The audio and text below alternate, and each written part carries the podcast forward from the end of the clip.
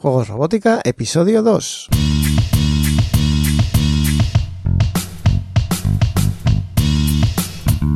Bienvenidos a Juegos Robótica, el podcast en el que hablamos de robótica educativa, iniciación a la programación, aplicaciones para docentes, entornos de programación para niños y en general todo lo que tiene que ver con despertar la curiosidad de los más jóvenes por la programación y la tecnología, para que se conviertan en creadores y no en meros consumidores.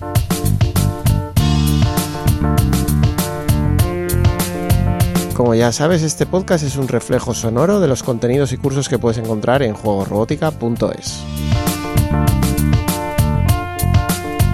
Aprovechando el arranque del podcast de Juego Robótica, sería bueno definir qué es la robótica educativa y qué otras disciplinas se pueden situar junto a ella. Aunque como ya os comenté en el episodio de presentación, normalmente se habla de robótica educativa de manera muy genérica y metiendo en el mismo término muchas cosas que no deberían de estar ahí. La robótica educativa estrictamente es el uso de la robótica, es decir, el uso de robots para educación. Y un robot de manera sencilla lo podemos definir como una máquina programable que va a ser capaz de realizar una serie de funciones y que se va a servir de unos sensores para captar lo que ocurre a su alrededor. En base al programa que hay en su interior decidirá qué acción tomar dependiendo de esa información que le dan sus sensores. Claro, podrías pensar que realmente esta definición lo cumpliría cualquier máquina automática, como puede ser una lavadora, una cafetera y la mayoría de automatizaciones en la industria que no se les llaman robots. Pero sí ayuda a entender el concepto y no importa mucho el hecho de que todas las máquinas automáticas las llamemos o no las llamemos robots. Por ejemplo, una aspiradora automática de hoy en día tipo Rumba, comercialmente se la conoce como un robot. Aunque es difícil que a tu lavadora, por ejemplo, la llames robot. Pero realmente estamos hablando más o menos de lo mismo. En cualquier caso, si se entiende que un robot hace una lectura de lo que ocurre a su alrededor a través de unos sensores, decide lo que va a hacer gracias a un programa y toma acción gracias a una serie de actuadores como pueden ser los motores, luces o sonidos, entonces hemos logrado comprender más o menos lo que es un robot, aunque sea de una manera un poco genérica. Con esta definición intenta pensar en los robots pero en educación. Claro, alguno podría pensar en un profesor robot tipo droide que enseña a los alumnos utilizando la pizarra, cogiendo la tiza con, con sus pinzas robóticas y dando la lección desde la tarima, pero no se trata de eso y esperemos que realmente no lleguemos a ver eso nunca. En vez de esa imagen que es un poco retrofuturista de un robot que sustituye al profesor utilizando los métodos clásicos que se usan y se siguen usando, lo que está ocurriendo es que los profesores, los profesores de carne y hueso, tienen a su disposición una gama más amplia de metodologías y de herramientas y entre ellas está la opción de utilizar robots para ayudar a enseñar. Este sería un primer punto de vista sobre la robótica educativa, que sería la que sirve para ayudar a enseñar cualquier materia con la ayuda de robots y que es más habitual ver en educación infantil. Dentro de esa definición podríamos englobar a todos los robots que han nacido teniendo como modelo a Avibot y que permiten a los niños introducir órdenes a través de unos pulsadores para que el robot avance o haga giros, normalmente giros de ángulos rectos de 90 grados y de esa manera le pueden introducir una secuencia para que describa un camino concreto por un tapete cuadriculado, de manera que le pueden decir pues tres cuadrículas hacia adelante, luego gira hacia la derecha, avanza dos cuadrículas, gira a la izquierda y le van marcando un camino a ese robot. El docente, ayudado por ese robot, pues puede trabajar los colores, los números o el concepto que quiera. Tan solo tiene que adaptar el tapete al tema que quiera tratar y donde quiera que los niños presten atención en ese momento. Los niños lo ven como un juego y les llama mucho la atención que el robot se mueva solo siguiendo sus instrucciones. Y lo que se consigue es una motivación extra que el profesor o profesora pueda aprovechar para trabajar los conceptos que quiera, pues, manteniendo la atención de los niños.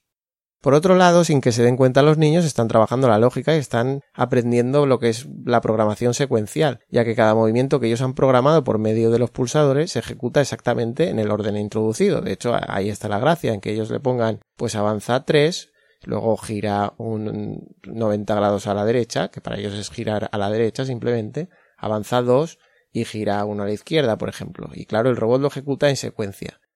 Entender bien la programación les va a ayudar en un futuro si necesitan programar, ya que forma parte del pensamiento computacional. Pero lo que quiero que veáis es que realmente el robot trabaja en dos áreas y lo que más va a aprovechar el profesor no es tanto que aprendan a programar secuencialmente, sino a que estén motivados en lo que están viendo en el tapete. Además ya están trabajando con tolerancia al error, por decirlo así. Si se le plantea al niño, por ejemplo, una suma sencilla y que programe al robot para que llegue a la casilla que marca el resultado, por ejemplo, se le dice ¿cuántos son 3 más 2? y dentro de las casillas pues habrá un 5 y el niño tiene que hacer llegar al robot desde donde está hasta el número 5. Pues puede ocurrir que el robot acabe en una casilla errónea por dos motivos. Si el niño ha determinado mal la suma, se le explicará cómo realizar la suma correctamente. Es decir, si, si resulta que él ha llegado a un sitio que no era el 5 porque él le ha programado bien al robot, pero es que lo que ha hecho realmente mal es sumar, pues bueno, pues trabajaremos con él la suma, ¿no? Es que lo has hecho mal y le daremos otra oportunidad para que llegue al resultado correcto. Y si lo que ocurrió es que se equivocó al introducir la secuencia de movimientos, entonces podrá ver por sí mismo el error que ha cometido porque él quería llegar al 5 y, está en el 3. Intentará corregirlo de nuevo al, introducir la secuencia nueva, en la nueva oportunidad. Pensad que, que un programador profesional debe imaginar todos los caminos y posibilidades que tomará su programa. Pero claro, la mayoría de veces es imposible simular todas las opciones de comportamiento del usuario y de funcionamiento, por lo que aparecen errores que hay que corregir posteriormente. Por eso hay más gente trabajando depurando programas que han hecho otros programadores que realmente desarrollando los programas. Digamos que un programa es dinámico, su desarrollo es continuo incluso una vez ya se está utilizando. Dentro de este tipo de robots ortogonales para educación, ortogonales me refiero a que van avance, retroceso o giro de 90 grados en un sentido y en otro, pues están Vivot, que fue seguramente el primero, por lo menos es el más conocido, y luego pues clones que le han salido como Code and Go, y muchos otros. Incluso hay proyectos abiertos entre los que destaca por lo menos en España Scornabot, un robot para utilizar de esta manera con piezas impresas en 3D y una electrónica muy sencilla que está al alcance de cualquiera, tanto por el precio de sus componentes como por la facilidad de montaje. Y este tema del montaje del robot es el que nos puede llevar al segundo concepto de la robótica educativa.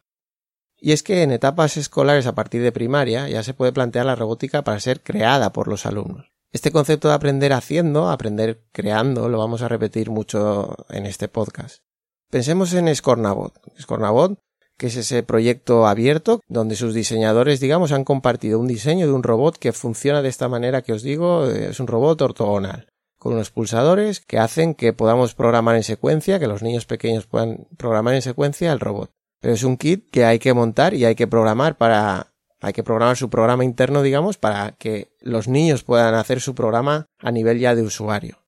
Entonces pensad que si mm, un profesor se va a hacer con un Scornabot, pues para qué iba a montar el profesor el robot cuando se puede aprovechar para que los alumnos de final de primaria o de secundaria lo monten por sí mismos mientras aprenden conceptos de programación, de robótica y de impresión 3D. Es más práctico que lo monten los alumnos que que lo monte el propio profesor.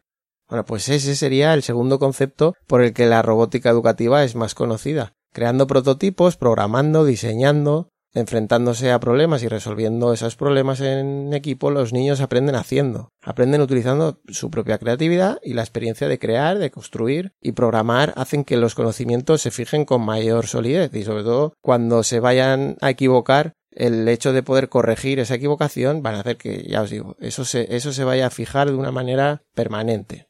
Evidentemente aquí ya no hablamos de cualquier materia, aquí hablamos de que los conocimientos que se van a transmitir tienen que ver con la tecnología y la programación, pero también ven puestos en práctica conceptos que ven en matemáticas o física y que si no fuera por la robótica pues sería difícil poner en práctica. Y por supuesto la robótica educativa no es exclusiva de colegios o de centros extraescolares. Hay multitud de kits de robótica para practicar en casa, con lo que se puede ir aprendiendo y practicando por uno mismo o con ayuda de algún adulto si el niño es muy pequeño aún desde casa. Esos kits de robótica educativa enfocados al uso doméstico se presentan normalmente con un aspecto más de juguete, pues para atraer la atención de los niños, como puede ser el kit de Lego Meister, por ejemplo, que es el pionero en este tipo de kits de robótica enfocadas para el uso doméstico. Lego Meister, por ejemplo, pues tiene diferenciado el kit aunque en base es lo mismo, pero tiene un kit eh, enfocado al uso doméstico con colores más llamativos, más de juguete y otro kit que ya os digo es muy muy muy similar pero que es el kit educativo que ya pues no tiene los mismos colores, tiene otro tipo de estructuras, no se plantea tanto como juguete. Y también, por ejemplo, un kit de Arduino, sobre el que hablaremos en otros capítulos, sin ser tan atractivo a nivel de colorido y de estructuras, lo podríamos considerar un kit de robótica educativa y es utilizado por interesados en aprender a programar automatismos de todas las edades. Se puede utilizar en el colegio y se puede utilizar en casa, se puede utilizar con 13 años y se puede utilizar con 93 años. Quiere decir que la robótica educativa no es únicamente para niños y hay gente que se aproxima a la, a la programación por interés personal, incluso al jubilarse. Esta parte de la robótica educativa es sobre la que trataremos a fondo en este podcast, la que nos va a ayudar a aprender a programar y a entender conceptos técnicos que tienen que ver con la automatización, y por supuesto a los profesores les ayuda a transmitir esos mismos conocimientos. Independientemente de la robótica educativa, tenemos otras herramientas como entornos de programación adaptados para educación, creación de aplicaciones para teléfonos móviles, lenguajes de programación de fácil sintaxis, etcétera, que no son exactamente robótica educativa, pero que ayudarán a formar en el alumno en el pensamiento computacional y que van enfocadas al conocimiento más puro de la programación, sin tener en cuenta la computación física o la robótica, como lo queráis llamar. En el fondo esas herramientas van a aprovechar de nuevo las ventajas de aprender haciendo o aprender creando, pero siempre enfocadas a la programación informática, por lo que no debemos incluirlas en el concepto de robótica educativa o por lo menos yo intento separarlo. De hecho, muchos padres se encuentran un poco frustrados cuando apuntan a sus hijos a una extraescolar de robótica, ¿eh? con el nombre de robótica educativa, robótica, y ven que únicamente se trabaja con un ordenador o una tablet y allí no hay computación física por ningún lado, no hay robots por ningún lado. Digamos que comercialmente tiene mucho más impacto hablar de robótica, pero en la práctica en muchos sitios se queda únicamente en la parte de programación, digamos, informática. Pues bueno, teniendo claro la diferencia entre la programación puramente informática y la que utiliza más la computación física, que correspondería a la robótica educativa, hay que decir que ambas tienen su importancia y son muy recomendables de cara al futuro de los jóvenes y sobre todo que son complementarias y perfectamente se puede plantear rutas docentes que empiecen con programación sin tener en cuenta el medio físico y acaben trabajando con robótica educativa. De hecho, en juegorobótica.es puedes consultar un curso exclusivamente tratando ese tema dirigido sobre todo a docentes. Pues bien, definida de manera resumida lo que es la robótica educativa, te espero en próximos episodios para conocer más a fondo pues, los kits de robótica, las herramientas que facilitan su uso y también esas otras herramientas que tienen que ver más con la programación en general. Y si quieres que trate algún tema concreto en el podcast, pues no dudes en comentarlo. Nos escuchamos en el próximo episodio. Hasta luego.